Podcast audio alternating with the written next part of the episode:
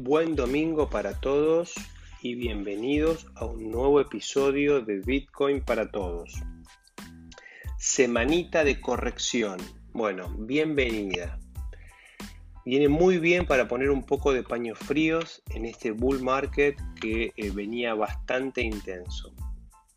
En este momento, Bitcoin se encuentra un 20% abajo respecto del domingo pasado, rondando los 44 mil dólares e Ether bastante más lastimado con un 30% abajo, tocando los 1.350 dólares por criptomoneda. Para los que no ingresaron aún, esta es una oportunidad para comprar eh, en, un, eh, en, un, precio menor a un all-time high. Y para los que compraron en, en el previous all-time high, digamos, y se sienten que se equivocaron, no se confundan. BTC y, el, ni hablar el resto de las criptomonedas son extremadamente volátiles y es muy difícil tomarle el tiempo al mercado.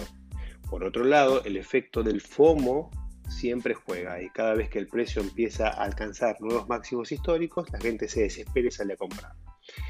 Así que yo diría que se queden tranquilos, que es más negligente no estar expuesto al mundo cripto que haber comprado en un máximo histórico. Más que nada porque estamos todavía en un bull, market que tiene bastante recorrido y por lo tanto estos máximos históricos van a ser superados. Por otro lado, vamos a hablar del tema hot de la semana, la carrera por escalar al L1 o Layer 1 de Ethereum que sigue hipercongestionado y con los fees extremadamente altos. Por un lado, en esa carrera tenemos la solución de Binance Smart Chain, para los que no conocen, Binance Smart Chain es todo un ecosistema cripto, prácticamente una réplica de Ethereum, pero basado sobre, eh, sobre un, ecosistema armado por Binance. Binance es, una empresa y armó un ecosistema eh, muy parecido a Ethereum, pero con, eh, con bastante más centralización, digamos. Por eso es mucho más escalable. tiene para cada aplicación que existe en, Ethereum hay una aplicación en Binance. Por ejemplo, para Uniswap, para MakerDAO, cada una de esas aplicaciones que corren sobre Ethereum tienen un gemelo que corre sobre Binance. Básicamente, digamos, Binance está aprovechando la saturación de Ethereum y está creciendo muy fuerte.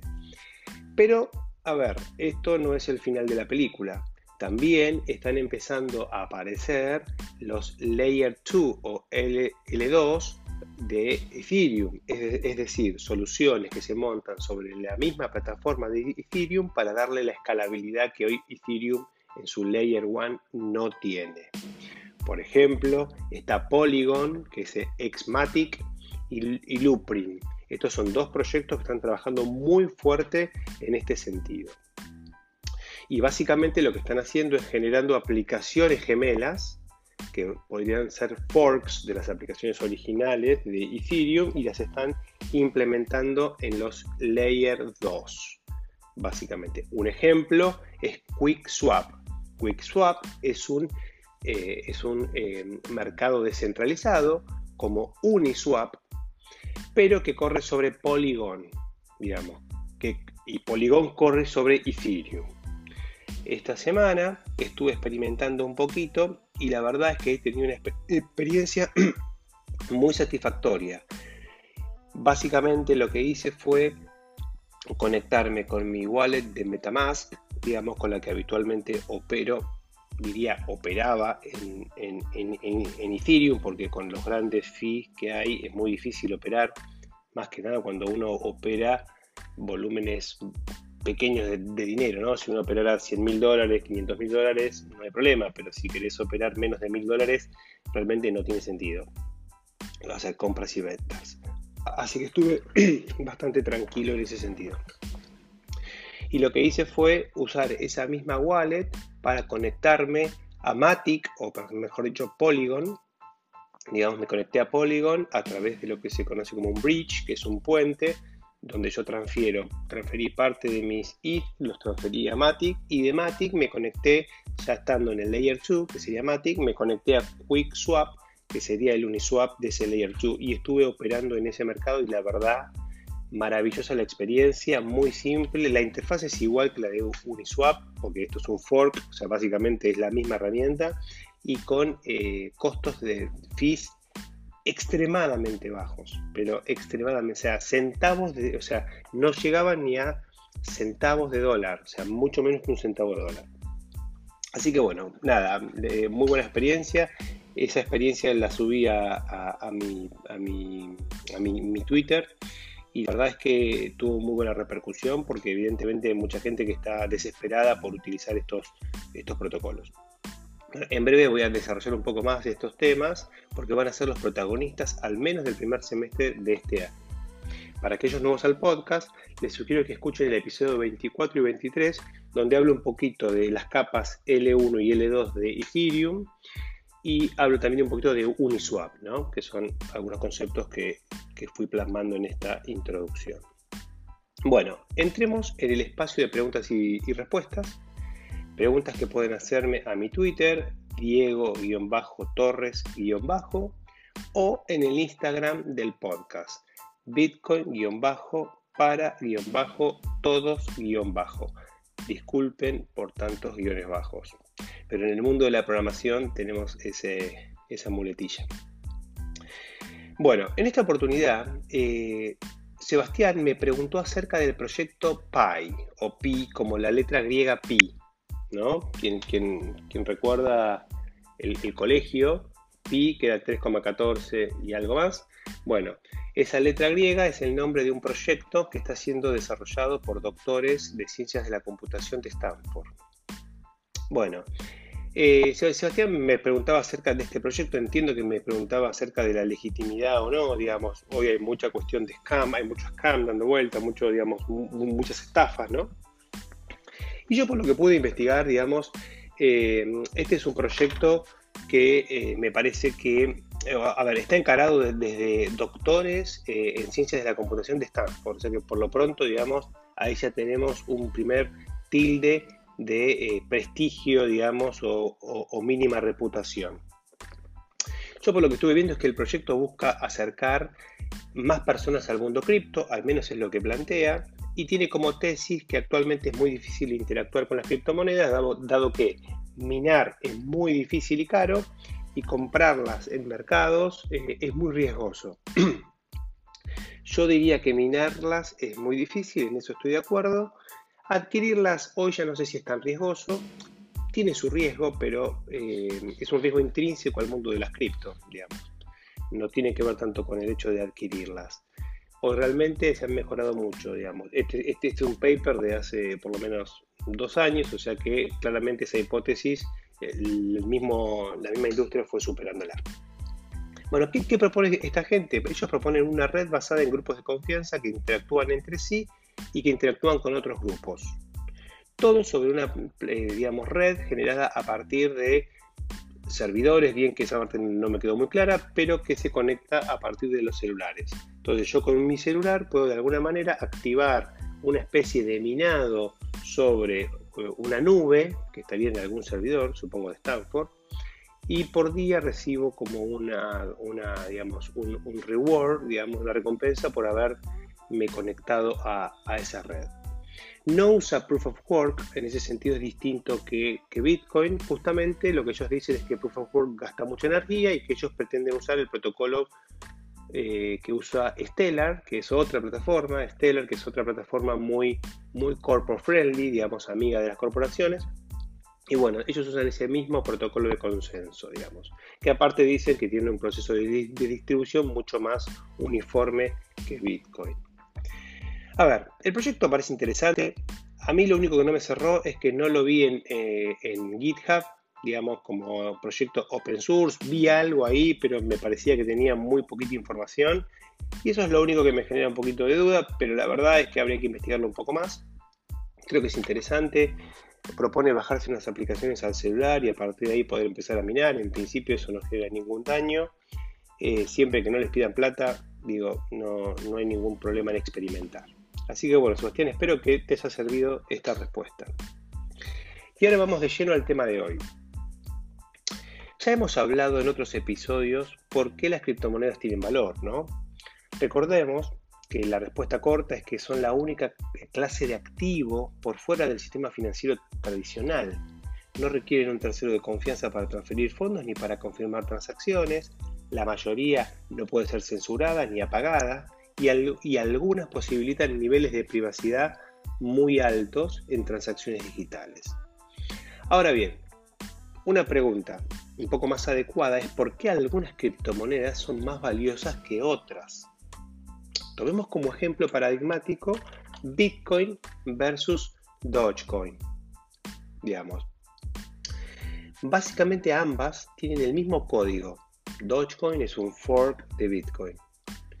Y en el sentido más, digamos, si querés, de, conocimiento de, mercado y reciente publicidad, también son equivalentes, digamos. Incluso Dogecoin ha sido, digamos, eh, impulsada por, grandes celebrities como, como Elon Musk, al, igual que Bitcoin, ¿no?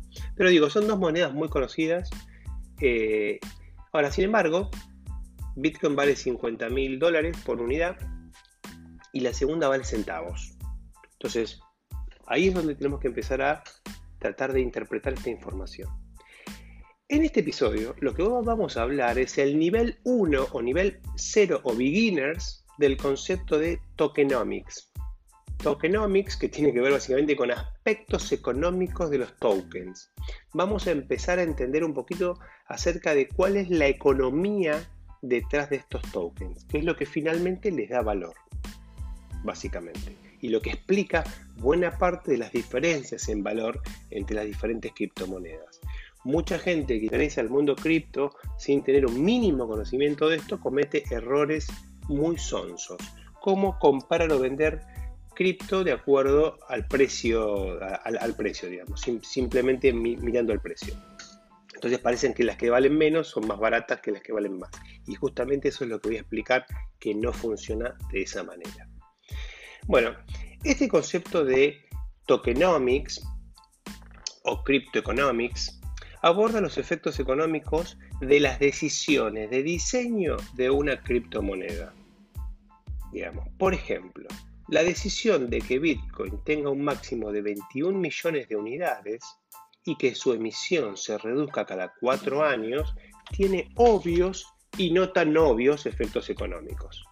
Pero básicamente, digamos, le puso un máximo, no va a haber más de 21 millones y la oferta se va a ir reduciendo con el tiempo. Lo que trató de buscar Satoshi Nakamoto con esta estrategia, con esta decisión de, diseño, fue facilitar eh, los primeros niveles de adopción, digamos, con un alto reward sobre el minado.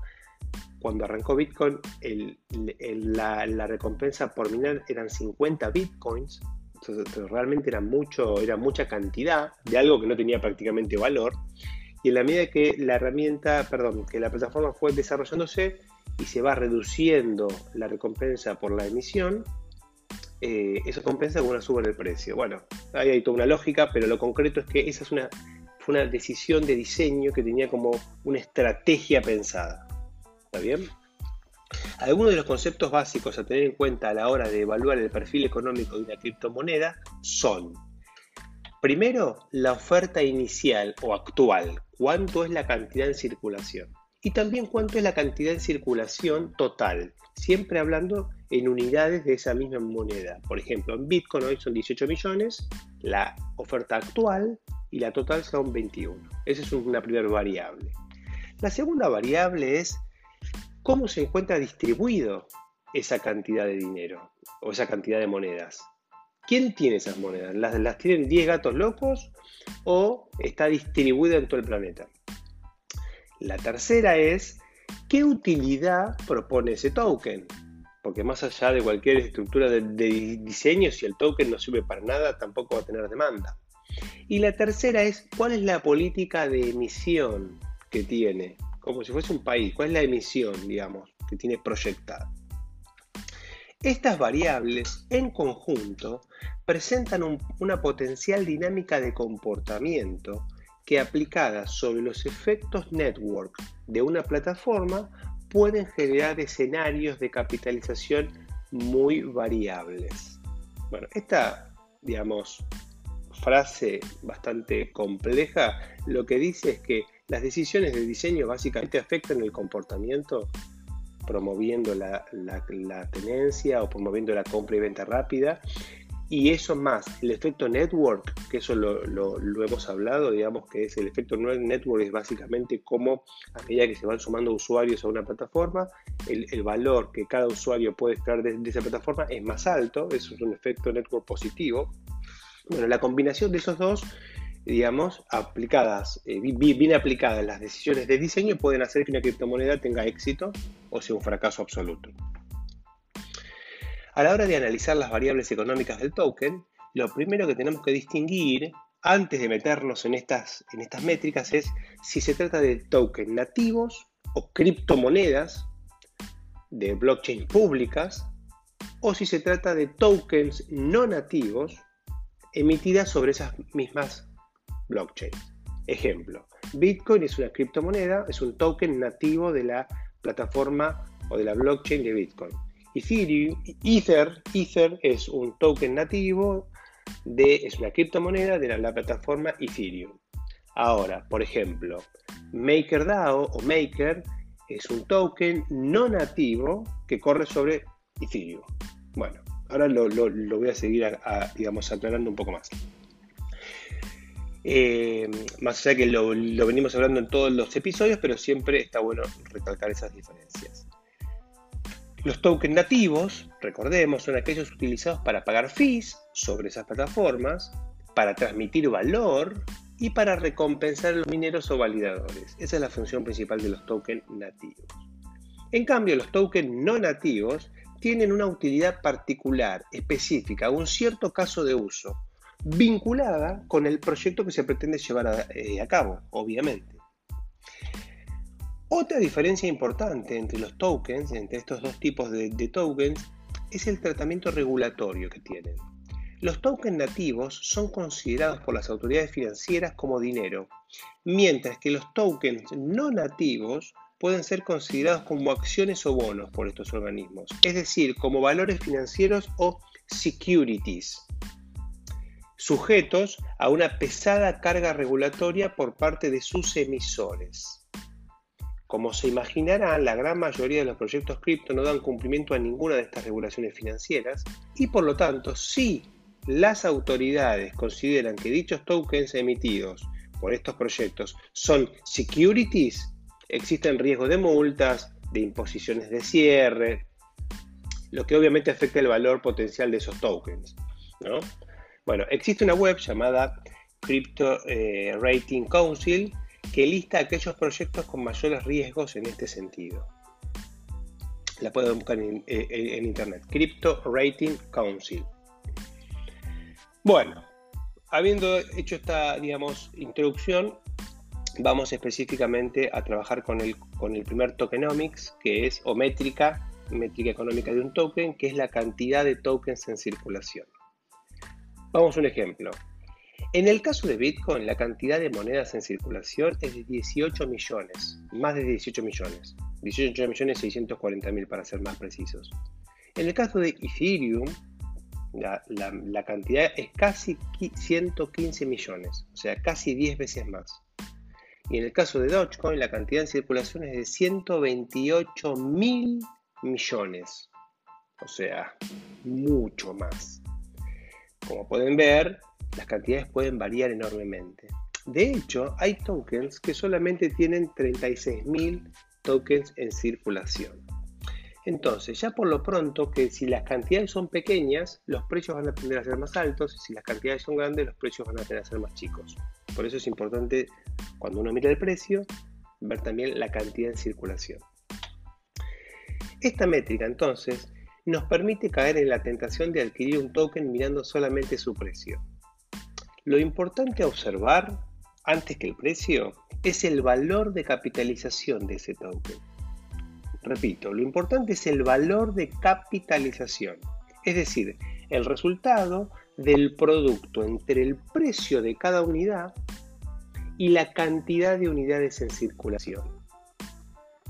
Por ejemplo, Digamos, Bitcoin es un token que tiene un precio muy alto y Dogecoin es un token que tiene el precio muy bajo. Pero eso es irrelevante.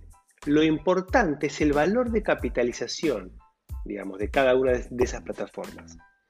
Fíjense, Bitcoin más o menos a un precio de 47 mil dólares tiene un valor de capitalización de 880 mil millones de dólares. 880 mil millones de dólares. Casi un trillón de dólares.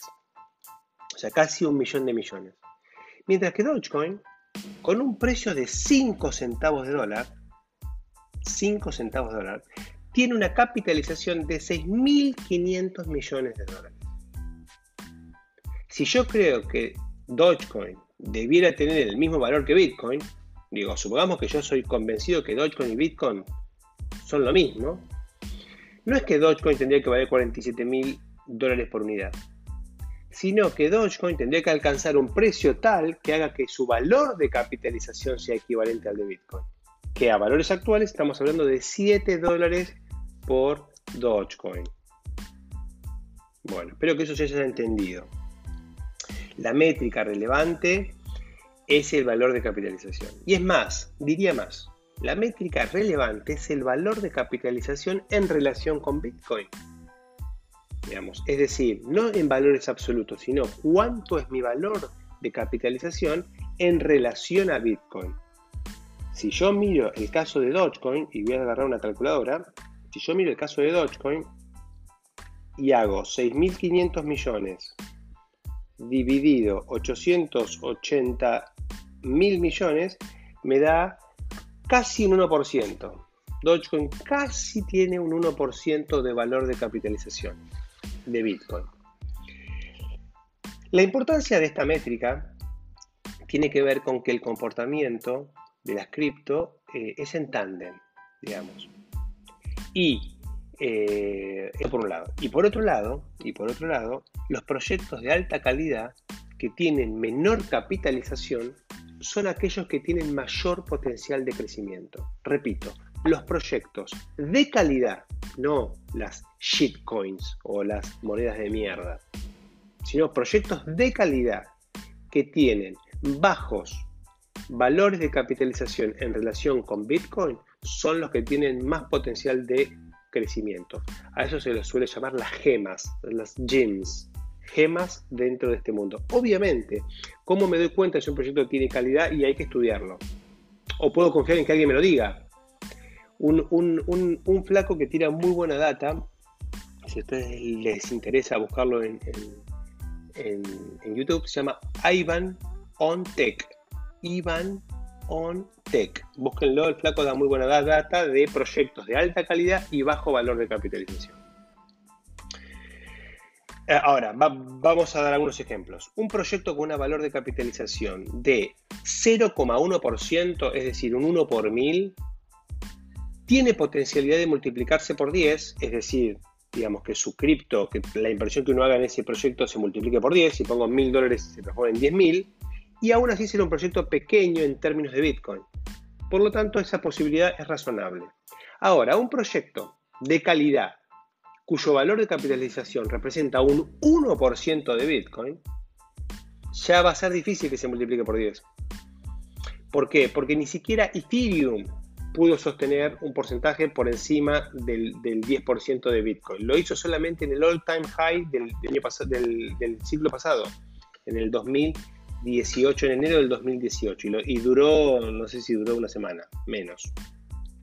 Ahora, todo esto es en términos de la relación contra BTC.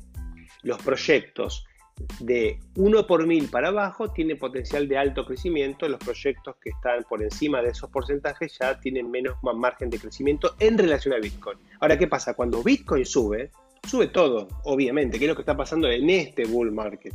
En el bull market la verdad es que todo sube, entonces es más fácil, digamos. Pero cuando estamos en un mercado más bajista, digamos, es muy importante tener en cuenta eh, estas relaciones contra BTC.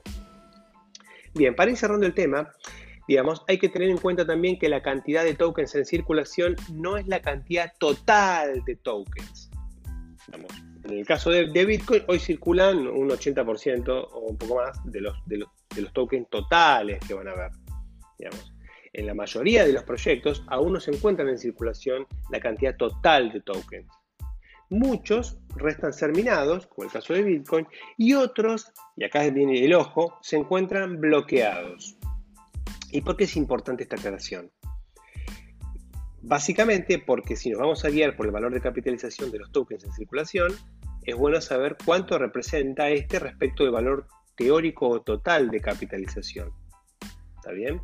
Si el porcentaje es bajo, es decir, si el porcentaje de, si el valor de capitalización se basa en una cantidad en circulación que es baja en relación al total, hay riesgos de que cuando ingrese nueva oferta el precio baje sensiblemente. En algunos proyectos se suelen asignar importantes porcentajes de tokens al equipo de desarrollo y a los inversores de riesgo que han apostado por el proyecto, lo que es totalmente razonable. El problema con esto es que si la relación es muy, digamos, de, tokens en circulación versus estas asignaciones es baja, o sea, la circulación es baja en relación a lo que se asigna al equipo de desarrollo a, a los inversores, un pequeño grupo de personas puede afectar el precio de manera significativa y por lo tanto nuestra inversión puede estar en riesgo. Esta información se puede ver en sitios como ecodrops, o sea, icodrops.com o mesari.io con doble S. Ahí pueden ver el detalle de estas alocaciones. Ahora bien, no obstante, dado que las blockchains son públicas y transparentes también, esto es posible visualizarse directamente en la blockchain, verificando las direcciones que tienen esos tokens y viendo la concentración directamente en la blockchain esto se puede hacer para todos los tokens, por ejemplo, emitidos en, Ethereum o en Binance Smart Chain. Para hacer esto, lo, pueden hacer en los exploradores de blockchain, como etherscan.io para Ethereum y bscscan.com. Ese scan es de escanear. Yo ahí puedo ver, puedo ver mucha información de la blockchain. Puedo verificar transacciones, puedo ver en qué estado está, digamos, una transacción que acabo de enviar, si está pendiente, si está confirmada, cuántas confirmaciones tuvo, qué bloque lo hizo. Bueno, hay mucha información. Pero yendo al, punto nuestro, yo ahí puedo visualizar quiénes, qué direcciones y cuántas direcciones más que, más que quiénes, cuántas direcciones tienen tenencias del token que estoy intentando invertir. Si son muy poquitas direcciones, tengo un riesgo alto. Lo único que es importante es, hay algunas direcciones que son contratos inteligentes. Por lo tanto, si una dirección es un contrato inteligente, eh, no cuenta como, como, una dirección donde pueda haber un problema, eh, digamos, de, de, dampeo, digamos, o sea, de, bajar el precio. Porque cuando, eh, por ejemplo, hay direcciones que tienen muchas, muchos, muchos tokens porque son direcciones donde se hace staking, digamos. De todas maneras, si el precio, digamos, en un momento el staking es muy alto, eh, también hay un riesgo, ¿no? Porque el día que la gente saca, la, saca el dinero de, esas, de esos contratos inteligentes, también puede venderlos y generar una caída en el precio. O sea que sigue siendo una variable importante, pero digo, no es lo mismo que esté en una wallet o que esté en un smart contract. Bueno, finalmente vamos a hablar un poquito más, y ya terminamos, prometo, de las políticas de emisión de estas monedas. Básicamente, la, última métrica que vamos a ver hoy tiene que ver con la emisión proyectada. Hay monedas que no prevén ninguna emisión futura. Hay monedas que prevén una emisión positiva, o sea, son inflacionarias, y hay monedas que prevén una emisión negativa, o sea, son deflacionarias. Claramente estas tres posiciones generan diferentes digamos, perspectivas de precio digamos, las monedas no emiten hacia futuro o que tienen un máximo como Bitcoin y las que tienen una emisión negativa claramente generan un incremento, una tendencia a aumentos en el precio de ese token y son una buena inversión de alguna manera. Las que tienen emisión futura son inflacionarias, bueno, hay que ver cuán inflacionarias, porque son muy inflacionarias significa que va a haber un aumento de oferta sistemático una emisión constante, lo que va a hacer que el precio no, no, no aumente. Y básicamente hace que mi participación sobre el total se, se vaya diluyendo. Una forma en la cual yo veo, esto es un poquito más sofisticado, pero lo, lo tiro arriba de la mesa, cuando yo analizo algunas inversiones, lo que hago es decir, bueno, con 500 dólares o con 100 dólares, ¿qué proporción de la, de la red total estoy comprando? Si estoy comprando una cantidad tal que me, representa una relación de 1 sobre 21 millones, digo, bueno, es como si, es como si tuviera un Bitcoin, digamos, que es como, tener un Bitcoin es como, digamos, eh, un, un, milestone, un objetivo a lograr, ¿no? o sea, el que tiene un Bitcoin dice, bueno, no importa si lo compré a, 200 dólares, a 4.000 o ahora lo compro a 50.000 dólares. Tener un Bitcoin significa que yo tengo un 1 sobre 21 millones de esa plataforma. Tengo esa relación, digamos, yo ya tengo una, una proporción y nadie me la puede bajar esa proporción. Ahora, si mañana hay 42 millones de Bitcoin, la proporción, si yo tengo un Bitcoin, es como si tuviese la mitad de Bitcoin, o sea, me, reducen a la mitad la relación de mi cantidad en relación al, conjunto. Por eso las emisiones, las, eh, los, los, tokens con altas emisiones inflacionarias, tenemos estos problemas que se va diluyendo mi proporción respecto del total. Bueno, si esto no lo llegan a comprender, no es ningún problema. Eh, pero digamos, es algo que básicamente se utiliza mucho en el mundo de las inversiones, digamos, en el mundo de las acciones, cuando yo tengo, no sé, una empresa que tengo el 30% de, de, las inversiones y si esa empresa emite más acciones y yo no, no, no, participo de esa emisión, mi porcentaje sobre el total se va diluyendo, ¿no? Básicamente es eso, aplicado al mundo de las cripto. Y con el, y con el target de 1 sobre un 21 millones, digamos, básicamente es eso. Bien, bueno, eh, ahora bien, estas cuestiones de emisión las van a escuchar mucho en todo lo que es la guerra de, narrativas entre las blockchains, ¿no? donde los bitcoiners dicen, bueno, no, Bitcoin eh, tiene una política deflacionaria porque en realidad, eh, además de que la emisión se va reduciendo a la mitad cada cuatro años, se pierden bitcoins constantemente, por lo tanto cada vez hay menos bitcoin. Bueno, esa es una postura. Y están los de Ethereum que dicen, no, en realidad eh, es, saludable tener un mínimo nivel de inflación para poder darle seguridad a la red a partir de, la recompensa sobre los validadores. Y aparte, en el caso de, Ethereum, que dijeron? Bueno, vamos a poner una, una, propuesta para quemar ETH cada vez que el nivel de feed sea muy alto. Por lo, tanto, si hay mucha congestión en la red y los fees suben mucho, se empieza a quemar ETH significa, ¿qué significa eso? Que yo pago como usuario una recompensa que no la recibe el minero, sino que esa recompensa en, una proporción se quema, se pierde para siempre. Lo que eso reduce la oferta y termina beneficiando no solamente a los mineros, sino a todos los tenedores de ETH, que eso hoy no pasa. Hoy los únicos que se benefician con los altos fees son los mineros. Bien, bueno, finalmente lo importante para esto, para que tenga valor una cripto, es su propuesta de valor. Y esto ya lo hemos hablado, la, utilidad que eso tiene, ¿no? Y podemos hablar de Bitcoin como store of value o reserva de valor, Ethereum como pagos de, fees para validar bloques, eh, como staking o como creación también eh, de activos sintéticos que me permite ganar dinero obteniendo eh, flujos de fondos en, Ethereum a partir del el staking de los mismos. Y después tenemos los governance de protocolo, que es algo que voy a hablar dentro de poco, son aquellos tokens que tienen como propuesta de valor la gobernanza sobre el protocolo. Esto es algo que para mí este año no creo y no sé si el próximo bull market, pero es algo que se viene con todo, porque vamos a un ejemplo.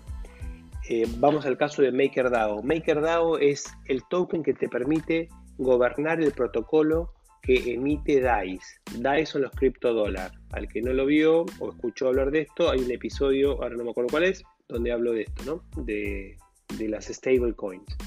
Bueno, se dice o se piensa que en algún momento, si DAI crece lo suficiente, grandes instituciones financieras, la forma de controlar el mundo cripto va a ser teniendo la tenencia de, los tokens de MakerDAO, que son los tokens que permiten a partir de un proceso de votación tomar decisiones acerca de políticas vinculadas con DAI.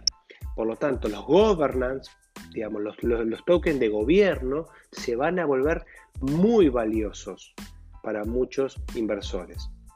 Pero bueno, eso lo vamos a desarrollar en otro episodio. Así que bueno, bueno, creo que, con esto di bastante información y me fui bastante al carajo con el tiempo. Así que les mando un saludo a todos, a todos, perdón, que terminen bien el domingo y yo ahora me voy a comer un asadito. Les mando un abrazo.